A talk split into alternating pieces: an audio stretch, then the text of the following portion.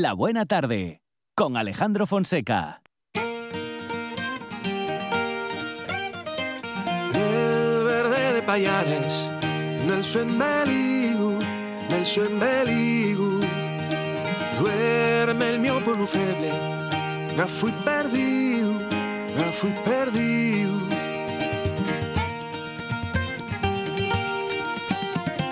Cerquina al mapa, vienes conmigo, vienes conmigo, a pigaza al mio pueblo, manso y vencido, manso y vencido, el de las piedras, el de los mitos, vuelos oyentes, nietos dormidos, el de las piedras, el de los mitos, vuelos oyentes, nietos dormidos. Muchas bellezas naturales tenemos en Asturias, Monchi Álvarez, y tenemos con nosotros a uno de estos buenos colaboradores y amigos Patrimonio del país que Astur. las conocen, bueno, iba a decir que todas, bueno, muy probablemente, ¿eh? conozca prácticamente todas las bellezas que tenemos en Asturias, y aún así no deja de sorprenderse porque, claro, quiere tanto su tierra y admira tanto su belleza que sigue con esa pasión, la de el primer día. Juanjo Arrojo, ¿qué tal? Buenas tardes. Buenas tardes. Eh, hemos recorrido con Juanjo eh, árboles, hemos recorrido eh, toda, todas, Ríos. todos los cursos de agua que hay en Asturias, Molinos. molinos, eh, Palacios, Palacios. casonas. palacios, casonas, madre mía. y ahora las Y profundidades. ahora estamos en las cuevas y todos esos mm, lugar- lugares a los que la- te ha llevado la fotografía, Juanjo. Sí, por supuesto. Eh, en el año 86, 87, me, eh, se me encarga un trabajo por la Consejería de Cultura que para hacer les cueves de Asturias. Y claro, eh, yo de aquella había entrado en cueves, pero a mi aire y, y- y más bien geológicas que otra cosa. Sí. Pero claro, cuando, cuando me dicen que tengo que retratar las pinturas, los grabados y toda esa historia, Sí. eh, pasélo mal. Pasélo mal al principio porque no tenía mucha idea. Entonces, bueno, fui un poco eh, las primeras veces acierto error y luego mm, fui aprendiendo o, o consultando pues a, a Magín Berenguer, a Javier Fortea, a esta gente que, que, bueno, mm, me enseñaron bastantes cosas y entonces, ya digo, fue un poco ir aprendiendo sobre la marcha. Porque fotografiar dentro de una cueva es algo complicado, porque tiene, eh, o sea, es que lo que más se necesita para hacer una, vamos, para para que una imagen entre en el objetivo y quede grabada, que es la luz, Y que no hay, en una cueva hay de todo menos eso. que no hay, Claro, claro. que no hay. Hay que llevar equipo. Sí. y de aquella y de aquella bueno pues eh, no, te- no teníamos lo que tenemos hoy hoy tenemoslo un poco más fácil porque tenemos los LEDs que son Claro. eh, luz blanca luz fría eh, antes y para llevar un generador era un problema porque generaba calor ¿eh? Entonces habría, yo de hecho experimenté mucho y, y- y llegué a dominar bastante bien los flashes, flashes y pantallas. ¿eh? Entonces eh, enfocabas eh, lo que querías eh, fotografiar o que querías fotear, mm, eh, lo enfocabas curiosino y tal con, con una linterna y luego ya con los flashes ibas dando la luz adecuada. Y ya digo, mm, poco a poco fui, fui experimentando, fui aprendiendo y luego pues ya, bueno, fue bastante más fácil. Y ahora eh, estos últimos años, pues claro, ya digo, con, con eh, los LEDs y con todo esto, pues ya es muchísimo más fácil. Bueno, qué ricas Asturias. eh, lo que vemos es muy rico, es hermoso, es precioso, es emocionante. Y lo que no vemos, que tenemos debajo de, vamos, debajo de las piedras, es, es vamos, Ye- es sorprendente. Fascinante. Y es fantástico y ahora mismo en Asturias tenemos siete o ocho cueves visitables que se pueden visitar, Ujú. ¿eh? pero hay muchísimas más. Unas en estudio, otras que bueno se descubrieron lo que lo que tengan y ahí está, ¿eh? pero tenemos eh, un patrimonio eh, desde 1908, eh, un patrimonio de pinturas, de grabados y de, y de cueves muy, muy importante. De hecho, tenemos algunos que son patrimonio de la humanidad. Entonces, bueno, mm, yo animaría a la gente hay algún problema, hay algún problema. Sí. Por ejemplo, la que vamos a ver hoy, la, o de la que vamos a hablar un poco hoy, hay un problema que mm, para personas discapacitadas no pueden. ¿eh? no, no tienen acceso por, eh, por la misma cueva y por el acceso a la misma cueva. Pero bueno, la gente que pueda que pueda moverse y tal, eh, yo os recomiendo que, que visite todos los que pueda, porque lleva un arte y luego los guías, los guías cuando cuando van a enseñar las cuevas te enseñan muchísimo de, de nuestros antepasados. Por ejemplo, la que vamos a, a ver hoy, el tiempo que nos dé, mm, estamos hablando de una cueva de 17, 18 mil años, Mm. ¿eh? que no fue habitación, no fue habitación, no, no vivieron en ella, pero sí fue un santuario por el sitio donde está. ¿eh? Entonces, ¿Qué, eh, qué cueva es, Juan? ¿Y eso qué cueva es? ¿Qué cueva es? ¿Dónde vamos? Vamos, eh, sí, el otro día estuvimos para el oriente, hoy vamos a seguir por el oriente, pero vamos a acercarnos un poco más a la mar. Vamos a, a ir hasta la cueva del Pindal. ¿eh? Uy, qué La cueva del. Pindal Uy, uy, uy. eh, y un tesoro, y un tesoro, y descubrió la Emilio Alcalde del Río, eh, luego estuvo Henry Bruel, luego Francisco Jordá, eh, luego mm, Magín Berenguer, que ya digo, eh, a mí me enseñó mucho, y Javier Fortea. Ahora mismo está María Pumariega, que es la, que, la que enseña la cueva y la que sigue investigando y sigue viendo cosas. Y, y el paraje, desde luego, es un sitio fantástico. El enclave y un privilegio natural paisajístico, eh, ya digo, en la localidad de Pimiango, hay que ir por la por la AS, por la por la autovía, por la A8, ¿eh?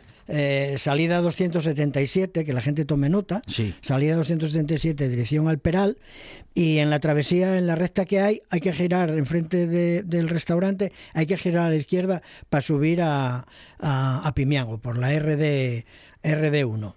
¿Eh? Y en Pimiango, pases Pimiango, ¿eh? y sigues para adelante, para adelante, para adelante, para adelante, como si fuéramos para el faro de, San Emeterio. ¿eh? Entonces, eh, cuando se llega hay un aparcamiento, hay un aparcamiento bastante amplio arriba, entonces ya se baja. Y interesante, sobre todo luego al final diremos los horarios y diremos los teléfonos, y interesante, mm, o sea, hay que pedir cita. ¿Eh? Pero eh, y es interesante hacer la visita guiada de, eh, del centro de interpretación, que está guapísimo. ¿eh? Luego hablaremos de otras cosas que hay al lado de la cueva, porque el sitio y la zona lleva a pasar el día entero. ¿eh? Aunque en la cueva se esté una hora, hora y media, lleva a pasar un día entero por todo el entorno, entorno que, que tenemos. Entonces, nada, ya, ya contactada con la guía, eh, voy a decir de momento un- el teléfono que eh, sería, oye, Sí, eh, a ver, porque hay que reservar, claro. sí, sí, llamar y tal, eh, 608 175 284, ese y el teléfono. ¿eh? Eh, la atención a- a telefónica está eh, de miércoles a domingo, lunes y martes está cerrado, de miércoles a domingo de 11 a 16 horas. ¿eh? Eh, eh, Si llamas a las 17 ya no te lo cogen. Claro. Está el contestador. Sí. igual a lo mejor no. Vale. Igual a, lo Cinco- mejor a las no, 5 de la tarde, Sí. cachi la mar. Eh, exacto. Pero bueno, de todas las formas, bueno, llames por la mañana y Vamos se queda con el horario con, con María o con quien esté eh, al, al tanto de la, de la cueva y no va a haber ningún problema. ¿Y cuántos pueden entrar en la cueva? Eh, no, me parece que no tiene límite, en principio Ah. no tiene límite. Quiero decir, no sé si eh, 30 o 35, pero que Por visita. Sí, por, por hora de, de- por hora de entrada. No, no tengo exactamente lesores. Eh, lesores de entrada. No tengo lesores concretos, pero bueno, eso hablando con hablando con la guía, Ya, ya te lo va a comentar. ya te lo dice ella a la hora, y ya la reserva y, y toda esa historia. ¿Qué tiene de especial esta cueva para Juan Juan Rojo? eh, ye un mundo un mundo que eh, eh, tú ya, ya nada más llegar ya con el mero hecho de llegar ya parece que estás en, en, en la prehistoria nada más llegar ¿eh? dejes la, la casetona donde está el centro de interpretación allí hay una una, una figura de, en hierro de un mamut. ¿eh? Bueno, pues nada más dejar eso, ya empieces a la derecha a ver la, la capilla de Santumedero, que ya también interesante acercarse hasta ella. ¿eh? Entonces, según llegues, gires a la izquierda, ya digo, parece que estás ya en, en la prehistoria. Entonces, hay que bajar unas escaleras y entonces, según llegues, a la derecha tienes la mar. ¿Eh? Si está tranquila, pues bueno. Si está rugiendo, pues eh, eh, la verdad que, que impresiona ver, sentir la, la mar allí potente. Y luego, pues eso, a la izquierda está la caseta y está la verja. Entonces, entras, mm, bajas, son aproximadamente eh, la- lo visitable, son unos 200 metros y la- bueno, el primer tramo bájase bien, tampoco oye complicado el, el andar por ella. Y hay cinco zonas, lo que pasa que solo vemos un par de ellas, donde eh, hay pinturas y grabados. Lógicamente, los grabados desde la distancia en que la gente lo, lo puede ver no se ven. ¿eh? porque los grabados ya es más complicado de ver, hay que acercarse mucho, hay que poner una luz, hay que tal, pero lo que son las pinturas y tal, mm, eh, merece mucho la pena. El panel principal, por decirlo de alguna manera, por decirlo de alguna manera, eh, y el que cuenta con, bueno, con la más cantidad de, pinturas, ¿no? Hay figuras de animales, hay mm, eh, claviformes, hay eh, zoomorfos, en fin, hay una serie de, pinturas eh, magníficas. Y luego, bueno, hay muchos también, muchos abstractos. Y luego hay, hay un bisonte que, que solo, solo ves la parte de arriba en rojo. La parte de abajo hay que imaginarlo, ¿no? La guía te lo dice. Mira, por aquí iría. Está la silueta por arriba. por solo por arriba. ¿eh? Entonces, eh, eh, hay trazos lineales, hay puntos, hay laciformes, escutiformes, claviformes, como decía. ¿eh? A ver, el resto de los paneles, en la, en la otra zona, hay, hay un pez Ujú. que generalmente no se ve, no, no, no pasa, el turista no pasa hasta el fondo de la cueva, porque la cueva, a partir de donde está el panel principal, tiene otros 200, 250 metros, pero hay un fondo de saco, no, no, no tiene salida por ningún lado, ni, ni nada, ¿no? Y luego, pues eso, la, la- lo más representativo del Pindal y el bisonte, hay eh, un caballo y luego ya la, la- figura por, por guapísima, mirando hacia la derecha, eh, en rojo, ¿eh? y la cierva. Y luego está, como decía antes, más a la izquierda, fuera ya del panel, ¿eh? está el pez y está el, el mamut. Antes decías que se sabe que fue santuario Sí, esta cueva. sí, sí, sí. Era un lugar sagrado. Exacto, no, no fue, no fue vivienda, o sea, ahí no vivieron, ¿eh? exactamente, no, no fue vivienda. Eh, las pinturas generalmente eh, son todas en rojo, ¿eh? son todos pigmentos rojos, ¿eh? Eh, hay algo, hay algo de negro por algún sitio, hay algunas cosines en negro y tal, que, pero que bueno, que, que lo más importante, ya digo, lo que más se ve eh, son la- las figuras en, en rojo. Bueno, pues hay, ya digo, hay bastantes, bastantes grabados también, pero ya digo que, que no, que no se ven, ¿no? Eh, el arte, ese arte rupestre, ese- esas pinturas eh, de- del Pindal, yo creo que, ah, según los estudios, son del, del Paleolítico Superior. ¿eh? Sino plenamente malraniense, los, los claviformes, claro, es que se mezclen varias, varias cosas, ¿no? Eh, los bisontes rojos, eh, todos los grabados, las pinturas negras. Sin embargo, los mamut y la cierva representan, eh, digamos, pinturas más antiguas, ¿no? Mm. como las marcas de, y los signos, los signos rojos. Eh, ya digo que se descubrió en el año 1908, hace 100 115 años, y, y fue incluida, esta cueva fue incluida en el lista de Patrimonio Mundial de la UNESCO, con otras cuatro, otras cuatro de aquí de Asturias y luego con las de Cantabria, de la, la cueva de Altamira, ¿eh? está y arte rupestre paleolítico de la región cantábrica. Ya digo, el entorno de la cueva eh, mm, la cueva en sí merece mucho la pena. ¿eh? entrar y disfrutarla y, y vivir y, y, tras- y trasplantarse a, a- a esa época, ¿no? Ver un poco esa, esa época. Pero luego tenemos, como decía antes, tenemos la capilla de Santumederu, tenemos los acantilados que si sales de, de la cueva hacia arriba, subes las escaleras y tal, en vez de seguir para donde entraste, giramos a la izquierda, hay una serie de acantilados preciosos. Y luego, estando ya arriba, por detrás o a la derecha de la iglesia de Santo Medero hay una, hay una senda que nos lleva a las ruinas de, de Santa María de Tina. También otro sitio precioso ¿eh?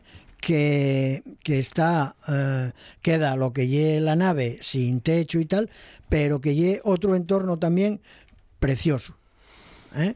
Entonces, ya digo, mm, ir al Pindal y para pasar todo un día. Porque después de estar en Pimiango, hay un. Si, os- si pilla la gente por la tarde, hay unos puestos de sol desde el mirador de, de Oh. Pimiango Oh, fantásticos. qué bueno. ¿eh? Yo me acuerdo, me acuerdo un día que, que estando, estando tomando algo, eh, habíamos estado haciendo cosas por allí y tal, y estando tomando algo en Pimiango, yo salgo y miro para el cielo y, y cojo el coche. ¿Y dónde vas? Yo, hasta el mirador.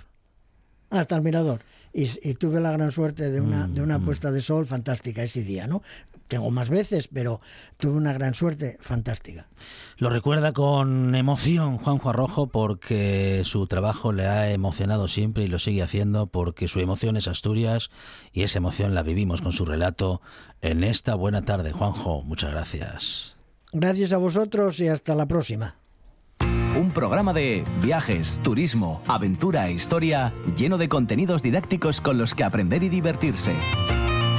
Un escaparate turístico donde se incluyen información sobre casas rurales, hoteles, gastronomía, turismo de aventura, senderismo, Voy festivales. a volver a salir y quiero que me aplaudáis como si fuera yo que sé. Un buen día para viajar. Un programa de apoyo al sector turístico de Asturias. Los sábados y domingos a las 10 de la mañana. La buena tarde. Con Alejandro Fonseca.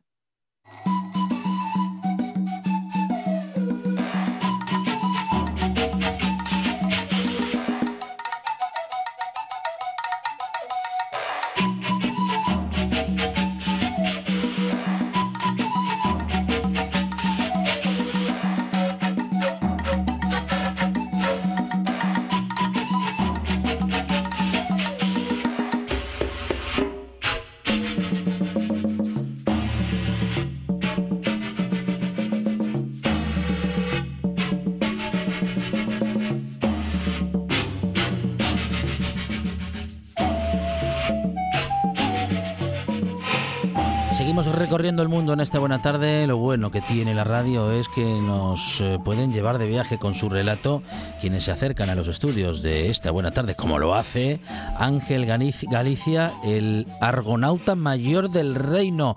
Mm, Ángel, ¿qué tal? Buenas tardes. Buenas tardes, por lo menos del reino de Asturias, o, o no sé si eso siquiera. bueno, un argonauta que recorre el mundo, que lo hace, eh, bueno, pues organizando viajes que son viajes eh, pues nada turísticos, eh, son viajes para conocer, para vivir ese, ese lugar, esos lugares que se descubren, con viajes que están siempre llenos de historia, Ángel. Sí, es una de las eh, patas de ese banco, ¿no? De, de Proyecto Argo, ¿no? Son los viajes de aventura, viajes de historia y por la historia, y viajes para conocimiento, eh, tanto conocimiento de los países, de las personas que visitamos, los entornos, como, tan, como el conocimiento interior de cada uno, ¿no? Por esa filosofía socrática que tiene nuestro proyecto. Bueno, a puntito a puntito de dar otra vuel- otro cachito de esa vuelta al mundo que viene dando Ángel Galicia desde hace algún tiempo con sus argonautas. Digo todo todo, bueno, no sé si todo listo porque no sé cómo se hace para tener todo listo para un viaje a Guatemala que os va a llevar, bueno, a Guatemala así en general, pero en particular a qué rincones, a qué experiencias, porque ahora que se habla mucho de ese concepto de, bueno, nosotros no regalamos o no vendemos eh, eh, viajes, sino que eh, regalamos o vendemos experiencias y momentos. Bueno, Ángel organiza momentos y experiencias inolvidables. Se puede decir que, que Proyecto Argo son viajes de autor, en este caso el autor soy yo, que por mi experiencia viajera de pues, más de 20 años viajando a América, primero de la mano de Miguel de la Cuadra Salcedo y luego formando parte de otras expediciones, pues he adquirido un cierto número de conocimientos que me permite generar en rutas que yo pienso que son únicas. Eh, los viajes que nosotros hacemos, lógicamente uno no los puede contratar en una agencia de viajes tradicional, no son paquetes turísticos, sino que son viajes personalizados y en esos viajes intentamos pues que mm, organizar un cóctel que contenga pues aventura, eh, que contenga cultura, historia, diversión, etnografía, eh, que contenga eh, también la visita de, de sitios de la biosfera, de reservas y también que tenga un componente lúdico, porque yo entiendo que el viaje tiene que ser divertido. ¿eh?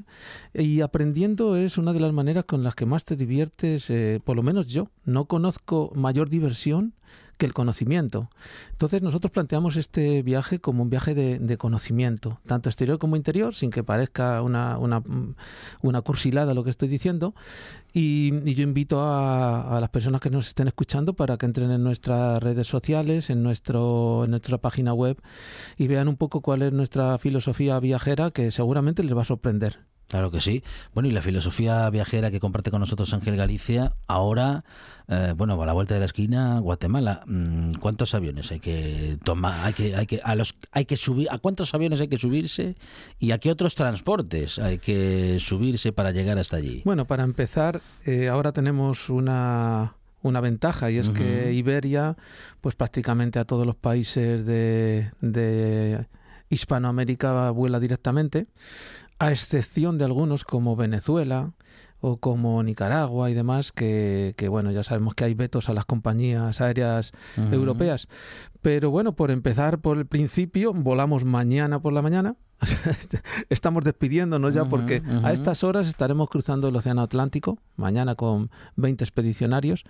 Volamos directamente a, a Ciudad de Guatemala, no hacemos noche allí porque directamente cogemos una, un autobús que nos va a llevar a Antigua, que va a ser nuestro, nuestro primer destino.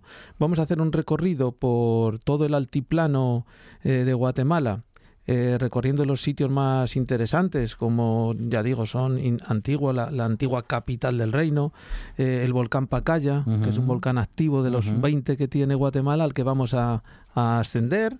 Veremos también la, eh, el sitio arqueológico de Xinche, donde tendremos ya el primer contacto con los mayas más eh, profundo. Ahí vamos a tener una ceremonia maya con un chamán mm. eh, que nos va a proporcionar y a entregar nuestros nahuales, que es una especie de, carta astral que ellos calculan eh, astro, es astronómicamente, sí, por la fecha de, nacimiento de cada uno. Ahí ya vamos a tener una experiencia fuerte. Seguiremos en el lago Atitlán, que dicen que es uno de los más bellos del mundo, sino el que más, ¿no? Con, rodeado con tres volcanes. Es un sitio totalmente idílico. Esa es un regalo para la, para la vista y para el alma.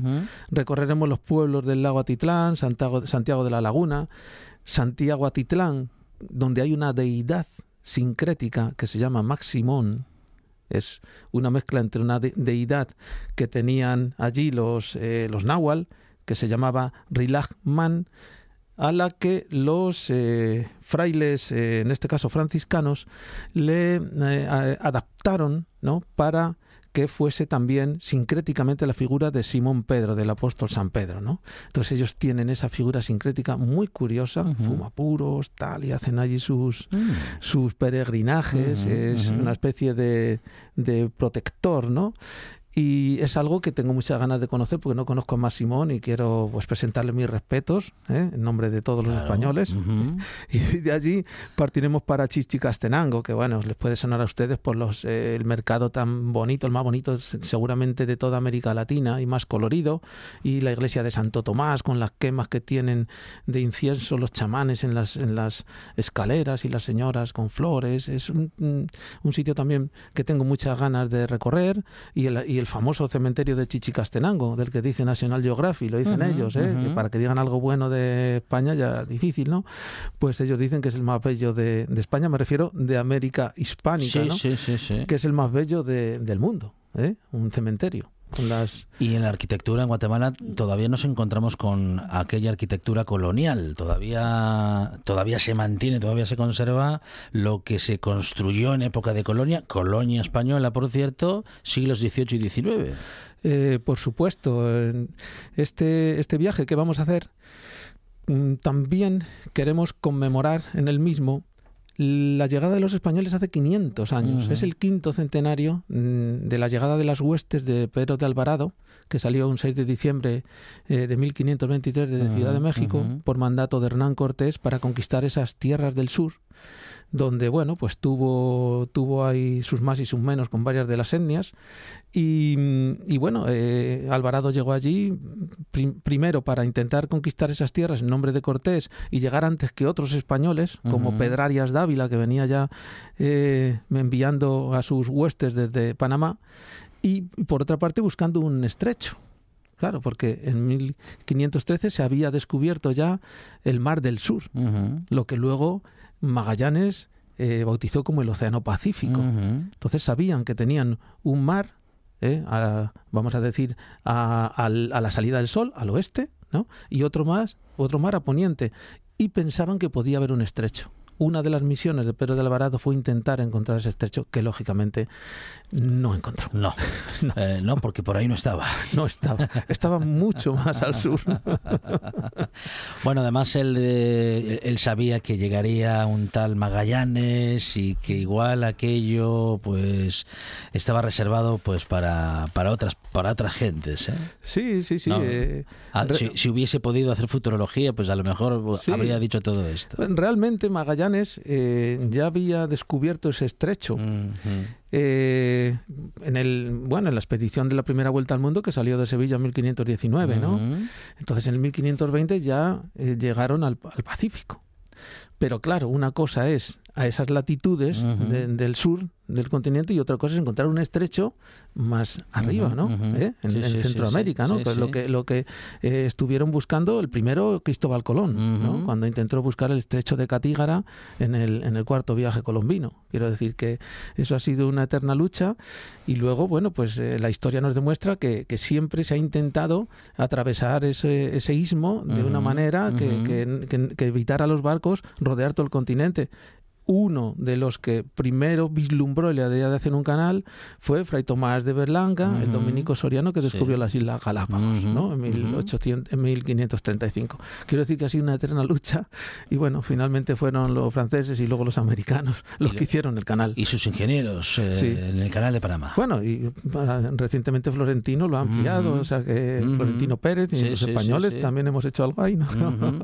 Bueno, bueno, bueno, bueno, Florentino, eh, que está en tantas historias. Bueno, en cualquier caso, hablando de España y hablando de, bueno, de Hispanoamérica, o de Latinoamérica, según lo se quiera decir o describir. Yo creo que es más, más Hispanoamérica. Ángel ¿eh? Galicia, amante de la historia y por datos históricos argumentados, le parece más correcto eh, Hispanoamérica. Sí, Latinoamérica es un concepto forjado por los franceses, ¿no? Cuando, mm, pues mm. bueno, estuvieron para ahí por México y demás, como para meterse un poco en el ajo. Latinoamérica no existe. Si existe Latinoamérica serían las Guayanas y cuatro sitios. Lo que existe es Hispanoamérica e Iberoamérica si queremos englobar también todo lo que fueron territorios portugueses. ¿Quién decía que quien no conoce América no conoce España? Es una frase atribuida a Federico García Lorca, exactamente. Y yo, yo lo entiendo. ¿eh? Yo, yo en América me siento bastante más español que aquí. O sea, yo voy caminando por una de estas ciudades, por Antigua, por Chichicastenango, por Cartagena de Indias, por, por Quito, por y me siento mucho más español porque me identifico más que paseando por nuestras ciudades que cada vez pues las reconozco menos, ¿no? porque están llenas de, de, comercios, de, no sé, de un ritmo de vida más a la europea. Creo que nos equivocamos mucho al mirar tanto a Europa y al dejar de mirar o, dar la espalda a nuestros hermanos eh, americanos, que somos hermanos consanguíneos y los viajes tenían que ser más de de vuelta. Estamos eh, cometiendo un error que lo estamos pagando todos nosotros y ellos también. Es que el contexto mm, influye tanto que al final mm, nos han influido y nos influyen más las franquicias que nuestros orígenes, digamos, ¿no? O nuestra, las actuales franquicias, que son todas iguales, que son completamente, mm, bueno, pues eh, con, con, una identidad propia, que, pero que nada tiene que ver con la identidad de esa sociedad en, la que desarrollan su trabajo, eh, bueno, ni muchísimo menos con otras señas de identidad de ese entorno. ¿no? Sí, no, y además no podemos echar la culpa a los españoles del estado actual de todos estos países. son países que llevan más de dos siglos o más eh, independizados y, vamos a ver, señores, desde, que ustedes se han independizado con la ayuda de los británicos y demás, pues eh, echen cuenta de qué es lo que han hecho, ¿no? Porque desde luego que que cómo dejó España aquellos territorios suyos, no digo aquellos países, aquellos porque aquello era España, ¿no? Pues no tiene nada que ver conforme están ahora, ¿no? O sea, yo creo que han ido en retroceso claramente. Bueno, un eh, viaje enriquecedor, un viaje que inicia mañana Ángel Galicia con 20 argonautas, eh, con 20 expedicionarios. Bueno, pues una expedición en la que habrá de todo y para todos, como solemos decir en esta buena tarde, Ángel, y en este caso nunca mejor dicho, y que será una más porque mientras os adentráis en Guatemala ya estáis dándole vueltas a la siguiente aventura. Pues sí, sí, sí, ya, aunque parezca increíble, antes de salir para Guatemala ya tenemos muy avanzadas las expediciones del próximo año, que seguramente serán dos. Eh, voy adelantando que vamos a intentar repetir Islas Galápagos otra vez, ¿no? Dos años después. Y luego seguramente vamos a apostar por, por el norte de Perú, Perú más desconocido, ¿no? De Cajamarca, Chiclayo, Trujillo, Chachapoyas, Catarata, Gocta en fin, eso es un, es un universo bastante desconocido para los españoles, salvo algunos ya que, tienen más, más, eh, más, más viajada ese, entorno. Y, la Amazonía y, e Iquitos, ¿no? Porque además el, próximo año pues se celebra el, centenario de la llegada de Pizarro y Almagro a, al, al, reino inca, al Tahuantinsuyo. Los argonautas están en las mejores manos con un guía de lujo como es Ángel Galicia, como es el, como decíamos, el argonauta mayor del reino. Él asegura que seguro, seguro o muy probablemente del reino de Asturias, pero bueno, en cualquier caso, un hombre apasionado, una persona apasionada con el mundo, con todo lo que el mundo le puede dar en conocimientos y en emociones y se dispone cada año a repetir una y otra vez eh, el intento y al final el logro eh, de eh, acercarse a esas experiencias y compartirlas, en este caso, con otros 20 expedicionarios. Ángel, buen viaje y a la vuelta hay mucho que contar. Muchas gracias por esta oportunidad y a la vuelta estaré aquí con reportaje incluso fotográfico y de vídeo, lo que usted desee. Los Argonautas con Ángel Galicia, el proyecto Argo Ángel, muchas gracias. Muchas gracias, buenas tardes.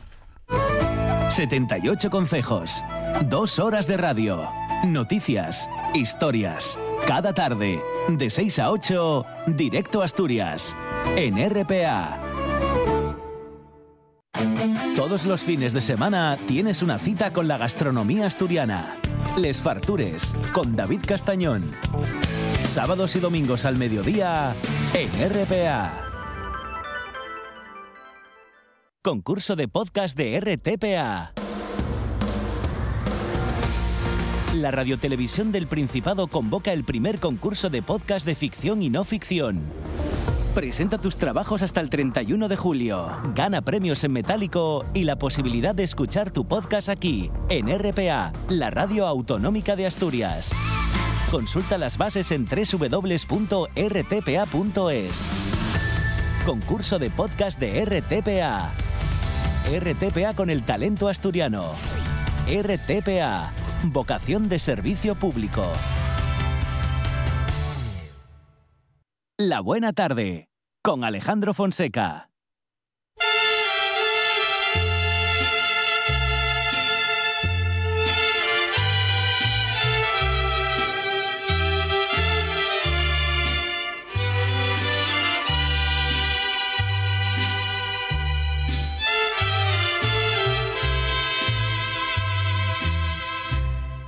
Ya me voy muy lejos, vine a despedirme, solamente Dios sabe si algún día tenga que volver.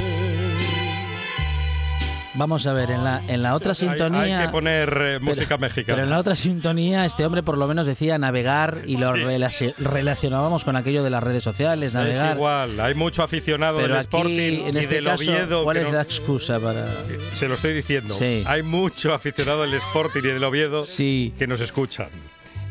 Ah, por... me- Ah, y somos bien, ya bien, bien, bien. mexicanos Sí, prácticamente. Sí, sí, sí, muy bien, los del bien. Sporting y los Claro, del Oviedo. Claro, es que... Unos de Pachuca y otros de Orlegui. ¡Órale, güey! Y aquí estoy yo para contarles el Twitter al estilo de la buena tarde. Eso el es. Twitter o llámelo X. Sí, ah, llámelo X. Llámelo verdad, X. ¿eh? Sí, sí. A ver. Ahí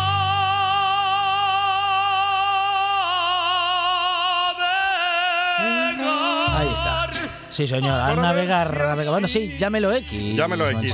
Antico. Un amigo de verdad es el que lo sabe todo sobre ti, Sí. salvo el piso y la puerta donde vives, que te lo pregunta cada vez que te visita. y sigue siendo tu amigo. Cierto, cierto, es verdad. Aquí no les queda ese dato, ¿eh? Nada, Ese dato nada, no queda. Boli verde. ¿Tiene pensado hacer algo este verano? Sí. Sudar. De Erasmus. Te he dicho que tengo una memoria prodigiosa. Eh. 11 veces van hoy. Ah, Ana. Se queda mi hijo mirando las obras de una calle y dice... Eso, eso está mal hecho, ¿eh? Siete años para 89 tiene. Y con las manos atrás, aquí, en- a la altura de los riñones. hay gente que crece muy rápido. Raid, superpoderes en el siglo XXI. Sí. Ser tolerante a la lactosa, Sí. poder comer gluten, todo lo que lleve gluten, Sí. ubicarte sin Google Maps, Sí. no ofenderte por cualquier cosita Ajá. y saber de memoria un número telefónico. Ah, muy y bien. recordar un cumpleaños. Ah, Esos entonces- son los Ah, superpoderes muy del bien. siglo Ah, XXI. Pues yo tengo unos cuantos de esos, Sí, ¿eh? sí. Pues, eh, sí. Voy a Ahí está, ahí navegamos.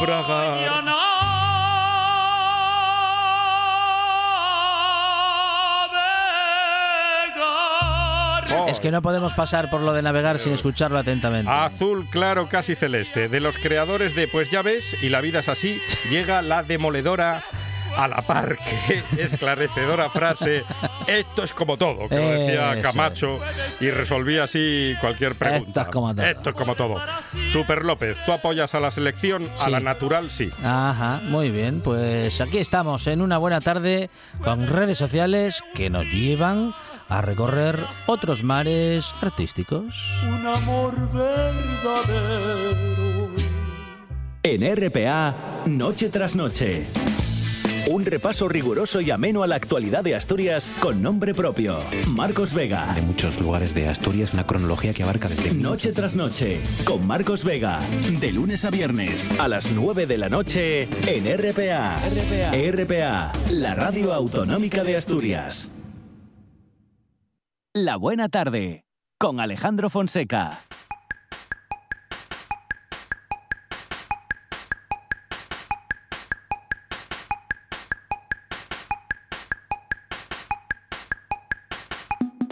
VHS VHS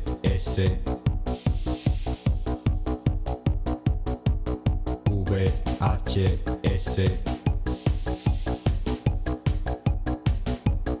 VHS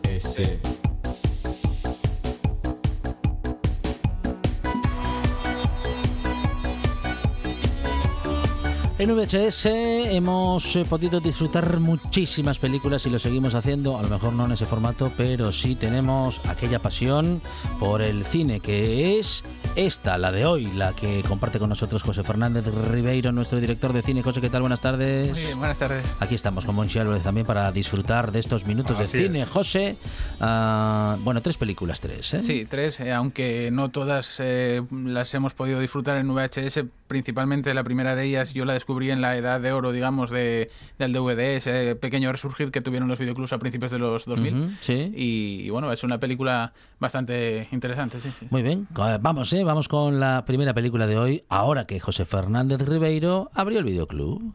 Hola. Ah, hola. ¿Qué hay en esa cinta? ah, esto es eh, una película, No Matarás, del director polaco Krzysztof Kieslowski.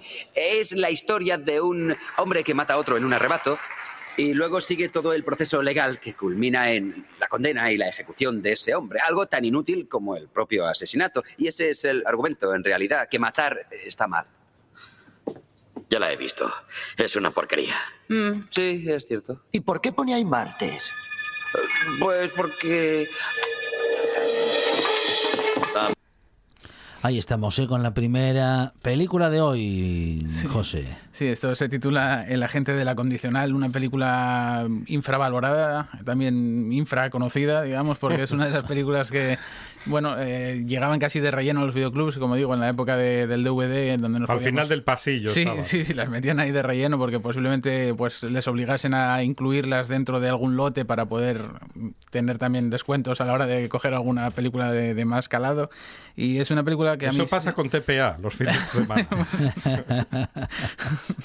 Eh, y, y, bueno, el caso de, de esta peli es, es muy curioso porque, bueno, sí que es cierto que es una comedia bastante convencional, una comedia blanquita, eh, pero tiene un humor, eh, bueno, británico de ese que está un poquitín más elaborado de lo que vemos en otro tipo de, películas que nos suelen llegar muchas veces y, bueno, al final nos deja con una sensación de, buen rollo que también presta bastante encontrarse de vez en cuando en alguna peli, ¿no? Aunque no sea ninguna cosa donde vayamos a encontrar un mensaje muy grande, ¿no? Es una película eh, muy pequeñita en cuanto a producción, costó, bueno, poco menos de, de 6 millones de libras y recaudó muy poco, era una película prácticamente para explotar a nivel de formato doméstico y demás, Ujú. y está guionizada y, y dirigida por Steve, Cook, eh, Steve Coogan, que es uno de los grandes de- del humor británico, eh, que bueno, todavía no se había dado tanto a conocer en España como es actualmente, pero bueno, eh, ya demuestra aquí que sabe hacer bien una parodia de películas pues como las de James Bond o incluso Misión Imposible y, y cosas así en una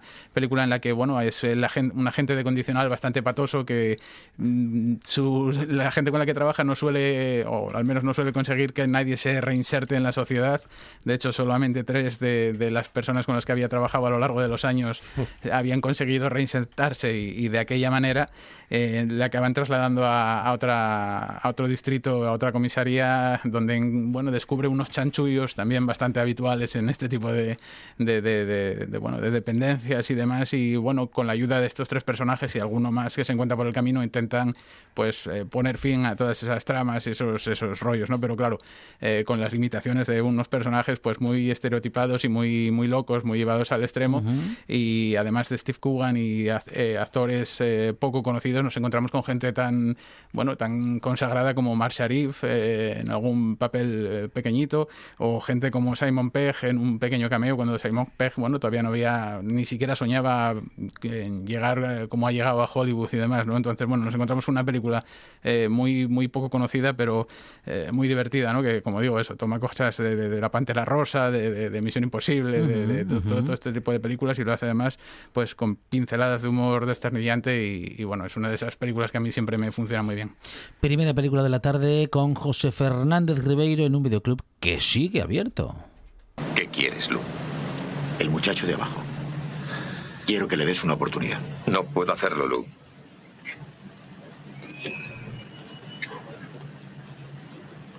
Me recuerda mucho a mi hijo. ¿A Mai? Él era un héroe. ¿Por qué? ¿Por qué le mataron? Si Mike viviera ahora tendría los mismos problemas que él tiene. Vamos, ¿qué dices? No me lo pidas, ¿de acuerdo? Pues te lo pido. No, Lu, no puedo. Más alto, por favor, no te he oído bien. No puedo retirar los cargos. Jim, soy yo, Lou Brody. ¿Me recuerdas? ¿Qué quieres decir con que no puedes retirarlos? El señor Pritchett lo dejó en tus manos. Pues ahí estamos con una gran película con Vaya, vaya, vaya, qué protagonistas, José. Sí, sí, sí, otra gran película. Y por desgracia, al igual que la anterior, a lo mejor, aunque sí que es bastante más conocida, eh, es, está menos recordada de lo que debería. De hecho, no está en ninguna plataforma, en televisión es muy difícil encontrársela. Eh, no sé si es por problemas de derechos o por qué, pero Brigada 21 es uno de esos grandes clásicos de William Wyler que tiene muchas cosas a favor, ¿no? Bueno, William Wyler ya hemos hablado muchas veces, eh, un director que ha hecho películas, no sé, como Ben-Hur, eh, La Loba, eh, Horizontes de Grandeza, eh, La Heredera, ha hecho de todo, ¿no? Y al igual que. Madre mía, es que acabas de nombrar Hombre. una, vamos, tres o cuatro imperdibles. Sí, ¿no? sí, sí, no, bueno, es un director que es un coetáneo, por ejemplo, de, de Billy Wilder, que sí que está considerado también posiblemente un poco un escalón por encima de él, eh, pero en este caso hacen una cosa similar, ¿no? que es adaptar una, una obra de teatro de, de gran éxito de, de, Broadway. A lo mejor pues Billy Wilder cogía obras más tirando a la comedia de Neil Simon y cosas así, y en este caso bueno, se coge una, una, un drama, ¿no? pero un drama muy interesante porque va mudando de piel o de género a medida que avanza la película. Lo que empieza como una eh, historia policíaca al uso acaba convirtiéndose en una historia de cine negro muy negra eh, con eh, bueno, el roman romance de por medio y con muchas cosas muy interesantes. Hablabas, por ejemplo, de, de sus protagonistas, ¿no? Teníamos a, a, Kirk, a, Kirk, Douglas y a Eleanor Parker, que bueno, hacen una pareja de escándalo en, en, esta película y, y nos cuentan eh, algo muy curioso, que es eh, el cómo se desarrolla un día en una comisaría, ¿no? Con, con un protagonista como, como Kirk Douglas, que es un detective, es un policía muy, muy peculiar, muy impulsivo, que tiene una personalidad muy marcada por la relación que había tenido con su padre de pequeño y todo eso pues hace que se comporte de una manera muy peculiar a lo largo de toda la película y que el desenlace de la película sea pues tan desgarrador como acaba siendo, ¿no? Entonces, bueno, nos encontramos con una película que a pesar de ser una adaptación de una obra de teatro no lo parece y eso es posiblemente una de las mejores eh, uno de los mejores halagos que se le pueda eh, dar a la peli eh, porque aunque se desarrolla prácticamente en, un único escenario siempre en las dependencias de la comisaría pues sabe jugar muy bien con los espacios con muchos elementos de decoración con primeros planos juega con la profundidad de una manera muy muy interesante y, bueno yo creo que es de esas películas que mucha gente se, se se ha perdido por, porque no ha llegado de una manera u otra a verla nunca y es otra de esas que para mí son desde luego imprescindibles. Estuvo nominada en su día a cuatro Oscars, no se acabó llevando nada, pero eh, yo creo que es eh, una de las, de las grandes. De hecho, es uno de los papeles favoritos de, o era uno de los papeles favoritos de, de Kirk Douglas, ¿no? y yo creo que, que es por algo. Brigada 21, segunda película de esta tarde en un videoclub que nos lleva a la última de hoy. Bueno, creo que hubiera pedido ayuda a Philip para sacarle de la casa, bajarle por la escalera trasera y colocarle en el coche. Le hubieran visto. ¿Qué? Bueno, usted mismo dijo que si algo había sucedido tenía que haber ocurrido a plena luz del día. Es cierto, es cierto.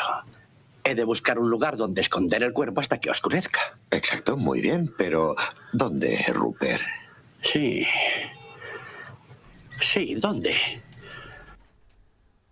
Pues ahí estamos, ¿eh? Última película de esta tarde, José. Sí, casi nada también. La verdad que, bueno, otro director que ya repite varias veces en, en la sección, Alfred Hitchcock, uno de mis directores favoritos. Sí, y señor. Una película que, que, me encanta, ¿no? Que es La, la Soga, una oh. peli que, bueno, desde que arranca te tiene... Bueno, Hitchcock era el maestro del suspense por algo, ¿no? Y, y enseñándonos el asesinato justo en el segundo plano de la película consigue mantener el interés durante los... Una genial... Esta película es una genial se puede ver mil veces. Sí, sí, sí, mil veces porque, bueno, eh, eso. Porque la primera vez que la ves que crees que has descubierto todo y es que, es, que es, bueno, es que es, es, es, es apasionante. Hay multitud de detalles. De hecho, es una de las pocas películas en las que a priori no hay cameo de, de Hitchcock, pero sí que lo hay. Hay que fijarse mucho, mucho, mucho. Ahí aparece en un, en un neón, hay su silueta de fondo en un momento en, en la película.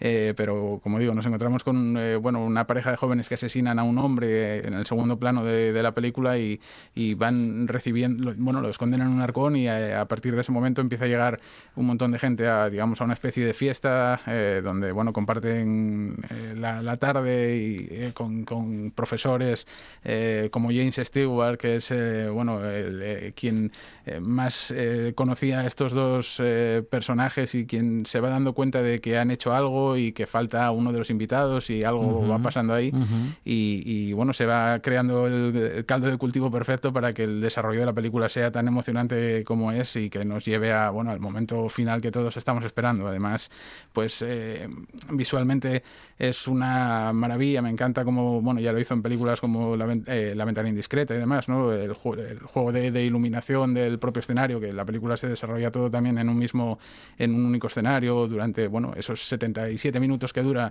pues prácticamente digamos que es a tiempo real.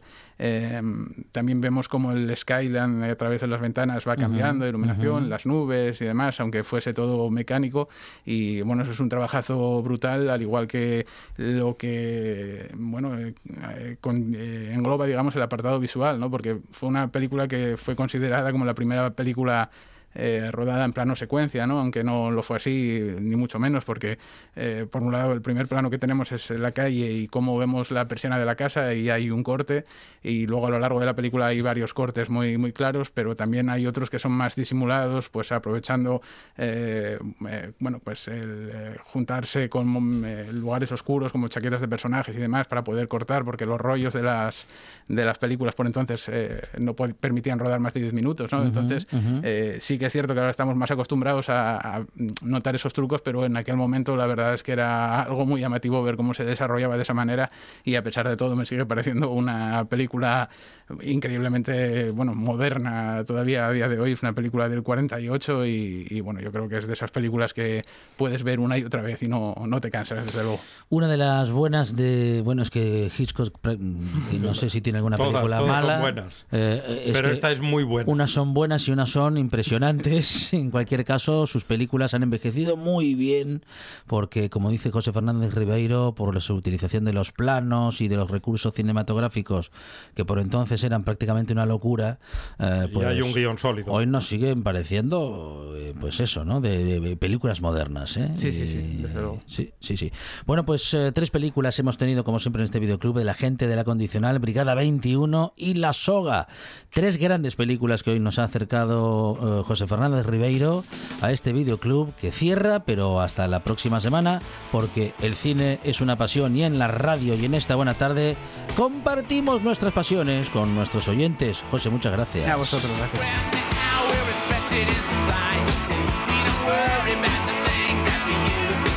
Mire, pasiones por el rock and roll, por la música. Ahí lo tiene a Mick Jagger, que con 80 años también ha tenido una pasión y ha sabido hacer de ella una forma de vida.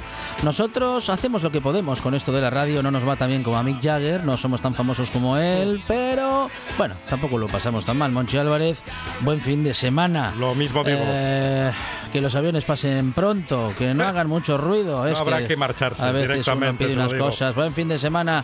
Eh, quedamos y nos quedamos y se quedan con la radio, porque aquí en RPA llega el directo Asturias con Aranchanito para recorrer el territorio, para saber qué hacer el fin de semana y cómo disfrutar de esta Asturias nuestra. Y nosotros decimos que el lunes aquí en RPA tendremos más buena tarde. Y más radio.